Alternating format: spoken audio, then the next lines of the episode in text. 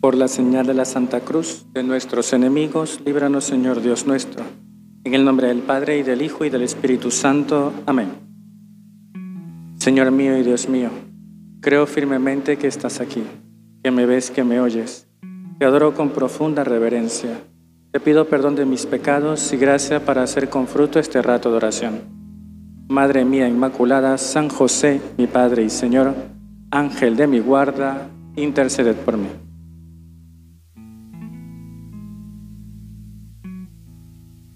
Con vuestra licencia, soberano Señor sacramentado.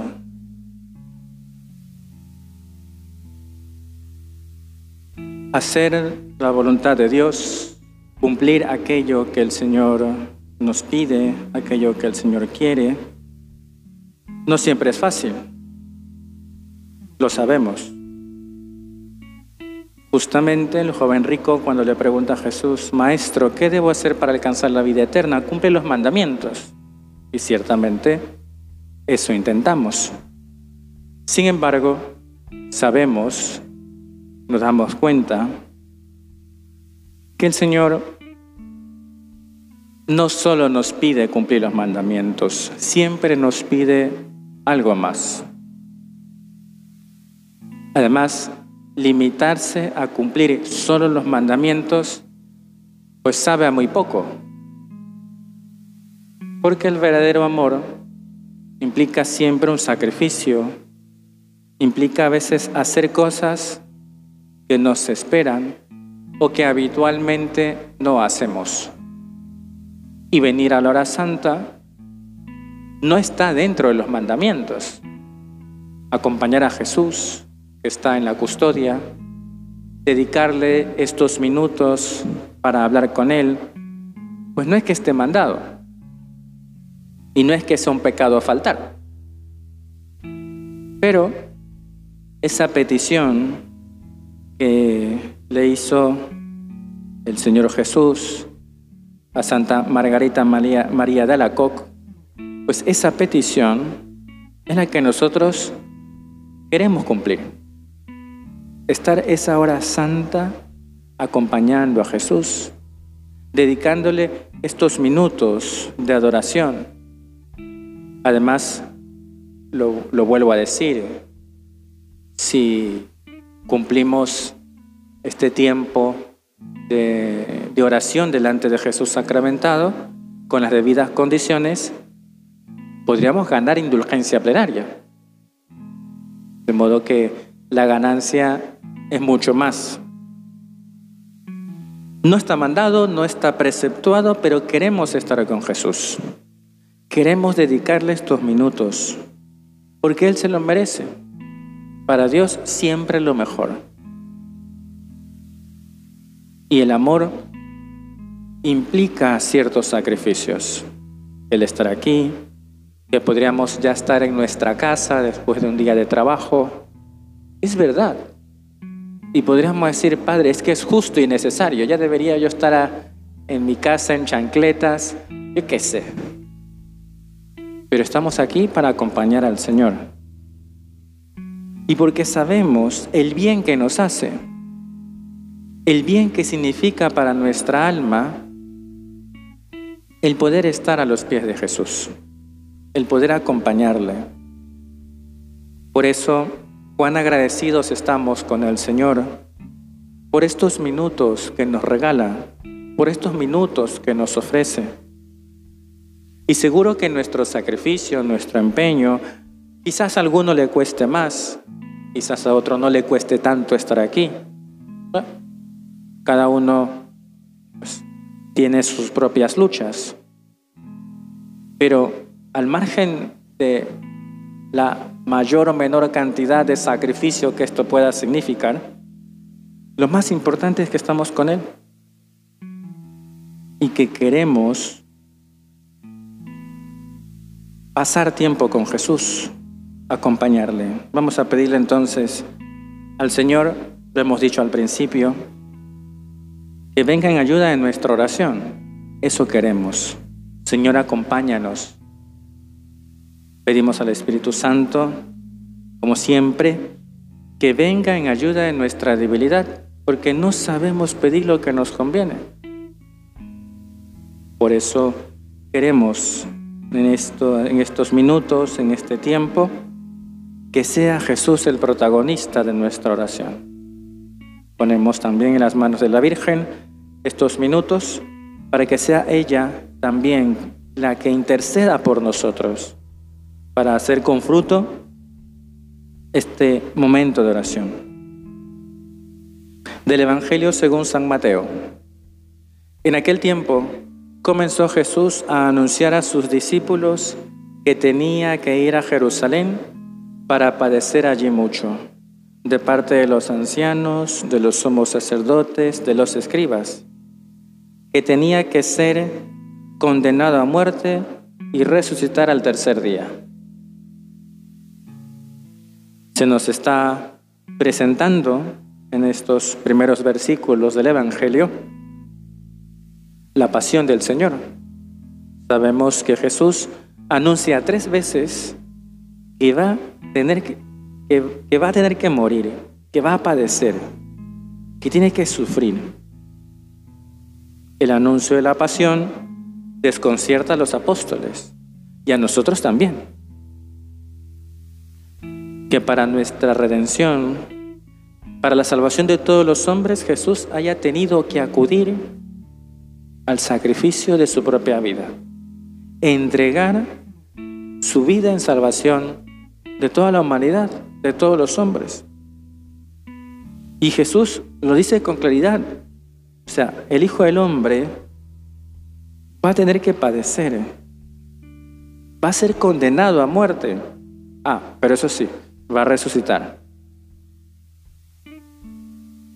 La cruz es inevitable en la vida del cristiano. Está presente allí. Ayer celebrábamos a Santa Rosa de Lima y ella, pues lo dice en uno de sus escritos, que no hay otra escalera para ir al cielo que la cruz del Señor. La cruz es parte de la vida del cristiano y querer escapar de ella o querer como que Jesús no lo hubiera dicho, pues es un gran error. La cruz es camino de salvación. Y a la gente hay que enseñarle, ya desde pequeñitos, a amar la cruz, a darse cuenta de que el sufrimiento va a estar allí. Eh, es un error gravísimo que a veces los padres podemos cometer de querer solucionarle todo a los hijos y que no sufran. Eso es un error, porque la vida da golpes durísimos. Tampoco es que vamos a tener a nuestros hijos de, de cruz en cruz y de sufrimiento en sufrimiento. Tampoco es eso, pero tienen que sufrir un poco. Esto que se dice que a los hijos hay que criarlos con un poquito de hambre y un poquito de frío. No hay que darles todo. Eso es un error. Porque luego se chocan con la vida y se dan cuenta de que ahí el jefe no va a ser como mamá. O la mujer que tengan no va a ser como mamá. O el marido que tengan no va a ser como papá. Es que la vida es, la vida es dura. Y por eso el cristiano reconoce que la cruz está anunciada por Cristo, que Cristo ha dicho que tenemos que llevar la cruz porque Él va a padecer, va a ser condenado a muerte, pero va a resucitar, porque la muerte no tiene la última palabra. La, la cruz es inevitable. Y querer escapar de ella es peor es peor. Porque al final, quien escapa de ella no, no termina de crecer como persona. No es capaz de unirse a la cruz de Cristo. No va a caminar por la santidad. Es camino de salvación. La cruz del Señor. Sigue el texto del Evangelio. Pedro después de escuchar a Jesús sobre la pasión, Pedro se lo llevó aparte y trató de disuadirlo, diciéndole, no lo permita Dios, Señor, esto no te puede suceder a ti. Pero Jesús se volvió a Pedro y le dijo, apártate de mí, Satanás, y no intentes hacerme tropezar en mi camino, porque tu modo de pensar no es el de Dios, sino el de los hombres. Son fuertes las palabras que le dice Jesús a Pedro, pero ¿por qué? ¿Por qué le dice esto? Porque ve en las palabras de Pedro una tentación. La tentación de huir de la cruz. La tentación de decir que mira, eso que, Dios no lo va a permitir y además que no sirve de nada. Y así. No te puede suceder a ti, le dice Pedro a Jesús. Y el Señor le dice, apártate de mí, Satanás, porque ahí está el demonio, queriendo que Jesús se aparte del camino, intentando que Jesús reniegue de la cruz, procurando a ver si el Señor se echaba para atrás en su plan. Y por eso esas palabras de Jesús que son fuertes, apártate de mí. No intentes hacerme tropezar en mi camino. No intentes apartarme de mi misión. ¿Pero por qué? Porque quien intenta escapar de la cruz no piensa como Dios, sino como los hombres. Y eso es lo que Jesús dice a renglón seguido.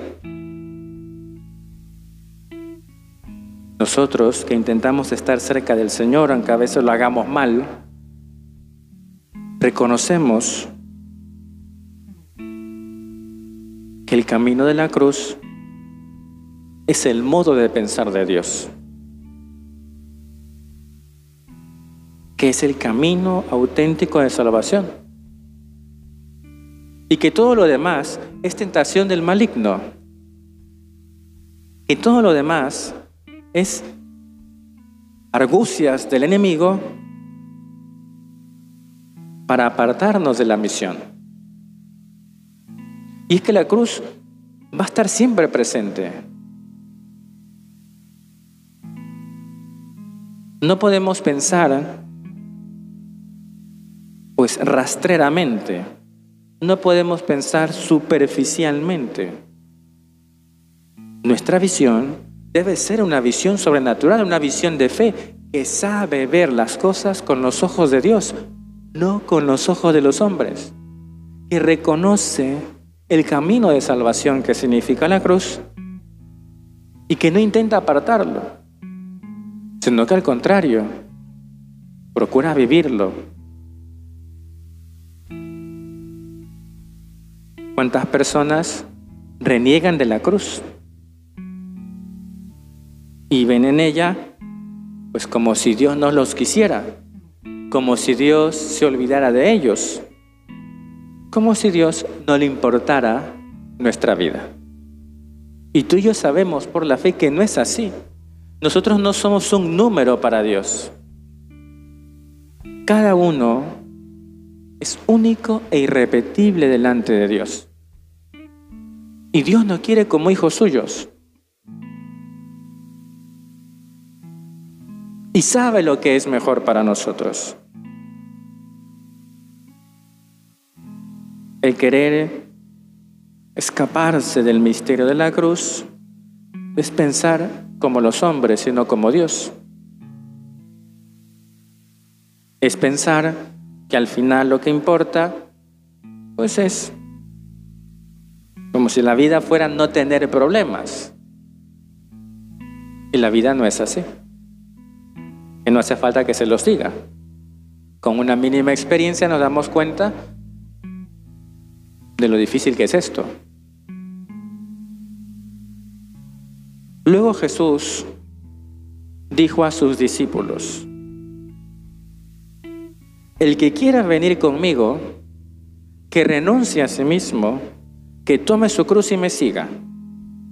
Pues el que quiera salvar su vida la perderá, pero el que pierda su vida por mí la encontrará. ¿De qué le sirve a uno ganar el mundo entero si pierde su vida, si pierde su alma? ¿Y qué podrá dar uno a cambio para recobrarla? Aquí las palabras del Señor, que son súper conocidas, pues tocan nuestro corazón. El que quiera venir conmigo, el que quiera ser mi discípulo, el que quiera ser cristiano de verdad, debe renunciar. ¿A qué? A sí mismo. Y es que la verdadera felicidad está en el seguimiento de Cristo. La verdadera felicidad está en la renuncia. El que quiere tenerlo todo, resolver todo, acapararlo todo,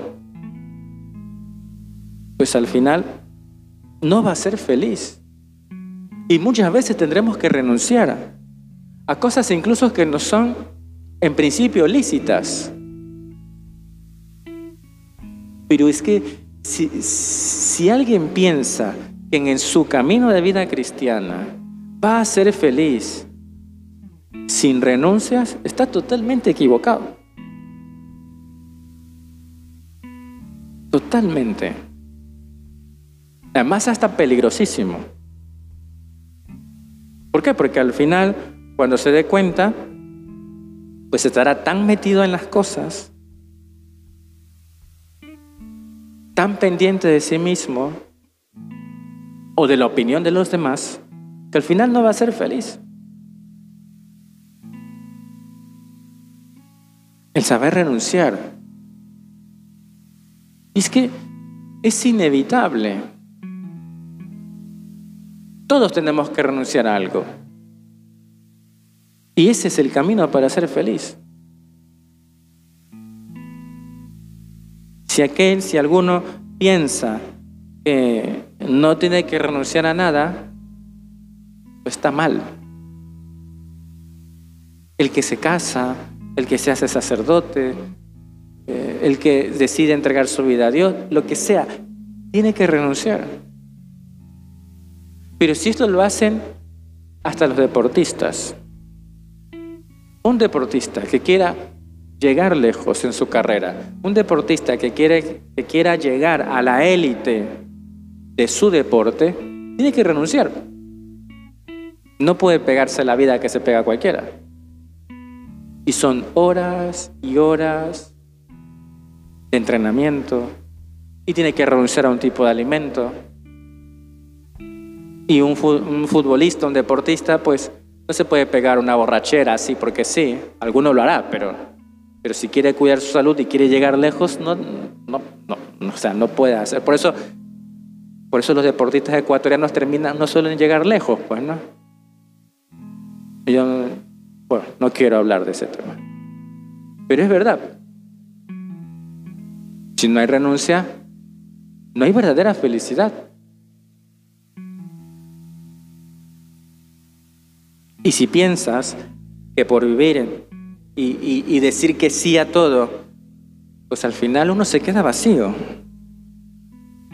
Y lo que hay que llenarse es de Dios. Eso no lo terminamos de ver tampoco. Precisamente la renuncia es para llenarse de Jesús, para que sea Él el que ocupe todo nuestro corazón. Y cada uno en el camino al que el Señor le ha llamado. Y si uno está casado, casada, tiene que renunciar a cosas, porque el que tiene que ocupar el primer lugar en su corazón es su esposo, su esposa, su familia, no otra cosa. Tú eres así. Lo que pasa es que vivimos en una época, algunos autores llaman la época posmoderna del hombre emotivo, emotivo de aquel que se deja llevar por la emoción y que la emoción constituye la norma de su actuar. Y el día que algo no me emocione, lo cambio. Entonces así la gente termina, yo qué sé, divorciándose, porque ya claro, una vez que pasan los años, la emoción ya no es la misma. Vamos, que no tengo que explicárselo a ustedes, que lo conocen mejor que yo. Claro, el hombre de hoy es emotivo. Algo me emociona, ahí voy de cabeza. Y luego ya, si dejó de emocionarme, busco otra cosa. O otro marido, otra mujer, yo qué sé, ¿no? Pero termina buscando cosas porque ya nada le satisface. Porque no ha sabido renunciar, no ha sabido aceptar la cruz de cada día.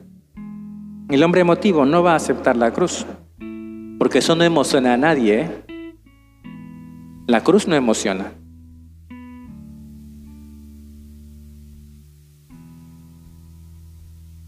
Las palabras de Jesús nos invitan a perder la vida por los demás.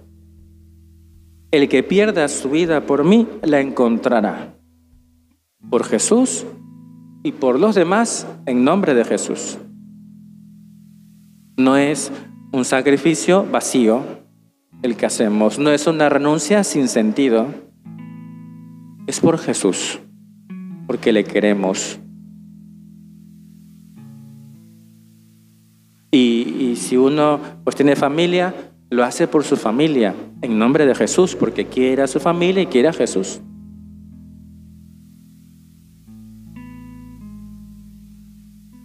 Además, el texto, sigue, ¿de qué le sirve uno ganar el mundo entero si pierde su alma? Vamos a ver, lo que estamos aquí, salvo que nos ganemos la lotería, no vamos a tener ni, ni un cuarto del mundo a nuestros pies. Ganar el mundo entero.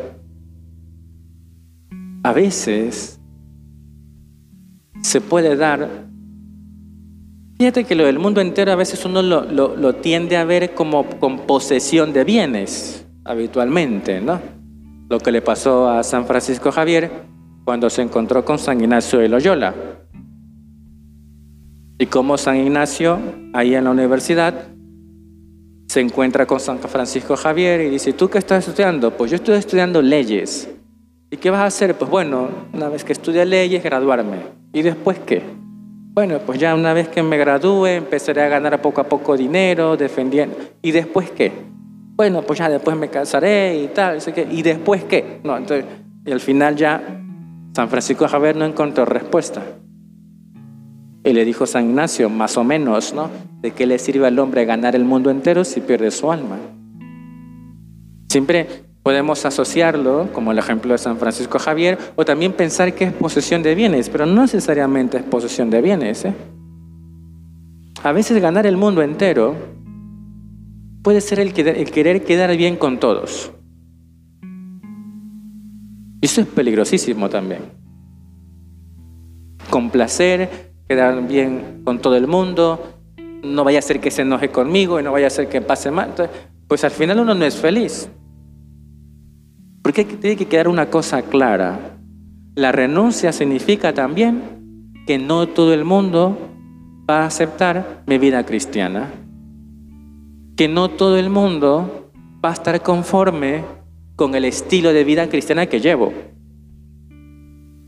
Que no todo el mundo va a aceptar el modo en que sigo a Jesucristo, pues no todo el mundo lo va a aceptar. Y hay que ser conscientes de eso. No podemos complacer a todos. No podemos pensar quedar bien con todos o que todo el mundo nos aplauda. Cuando digo todo el mundo, no tendremos gran fama, yo creo que ninguno de nosotros de los que está aquí, pero pero que sí que a veces, o sea, ¿cuál es nuestro interés? Seguir a Cristo. Y eso implica renuncia. Porque además, si pierde su vida, si pierde su alma, ¿qué puede dar uno para recobrarla? Absolutamente nada.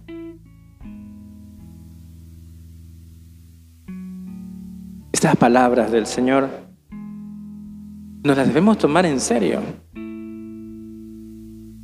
Y ahora que estamos delante de Jesús sacramentado, Él, el Señor, nos dirige estas palabras a cada uno de nosotros. Cruz, renuncia, perder la vida, son casi sinónimos.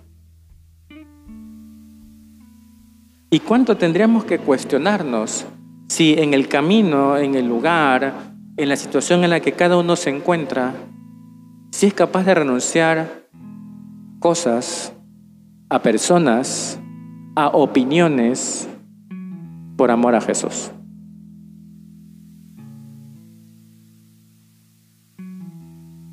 Qué bueno sería que delante de Jesús revisemos si en nuestra vida vemos la cruz, la renuncia, como ese camino de salvación, ese camino de encuentro con Cristo.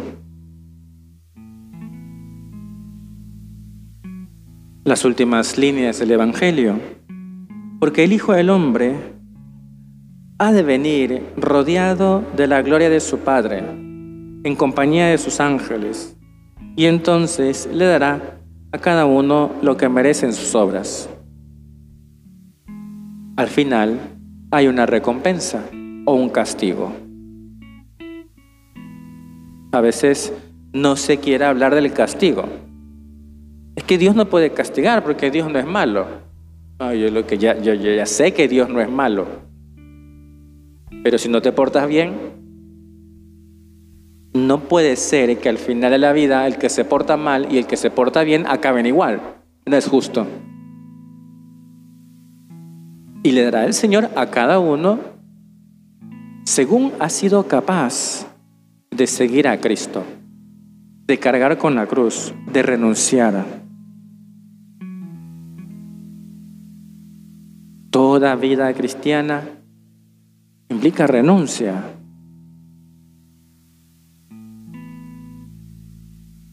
Cada vez menos gente lo entiende. cada vez menos personas reconocen que solo se puede ser feliz si renunciamos a nosotros mismos y nos damos a los demás por amor a Jesús.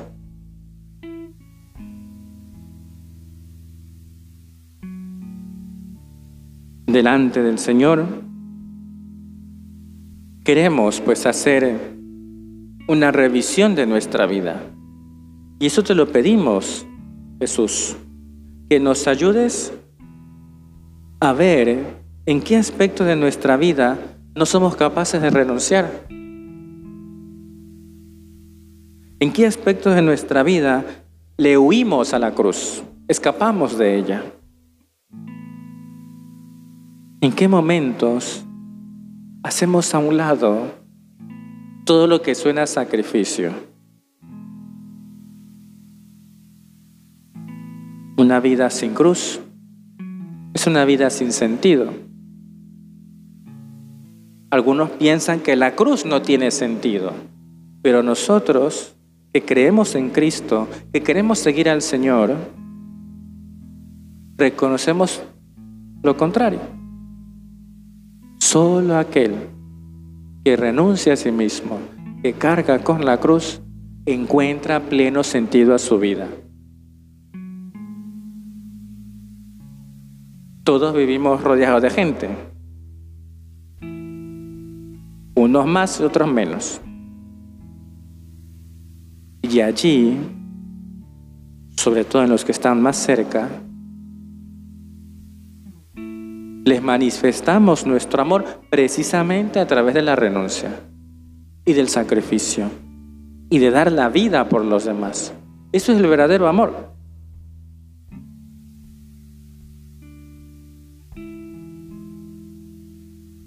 Cristo dio la vida en la cruz por amor a nosotros. ¿Qué haremos por Él? ¿Qué vamos a hacer por Él y por los demás. Ponemos esta pregunta, esta intención a los pies de la Virgen. Ella estuvo allí, al pie de la cruz. Haciendo la mayor de las renuncias, la entrega de su propio hijo, porque guardaba en su corazón la esperanza de la resurrección. Y nosotros también, la esperanza de la resurrección, la esperanza de la recompensa eterna. Que al final este mundo pasa. Que cualquier renuncia, cualquier cruz, cualquier sacrificio que pasa por este mundo no se compara, no se iguala a lo que vamos a ver en el cielo.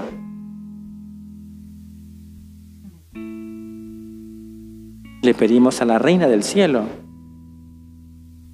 que nos ayude a poner nuestra mirada en lo más alto, a aprender a renunciar, a llevar la cruz por amor a Cristo y a los demás. Ella, que entregó a su propio Hijo, nos ayuda a entregar por su intercesión nuestra propia vida para ganarla al final. Te doy gracias, Dios mío, por los buenos propósitos, afectos e inspiraciones que me has comunicado en esta meditación. Te pido ayuda para ponerlos por obra. Madre mía Inmaculada, San José, mi Padre y Señor, Ángel de mi guarda, interceded por mí.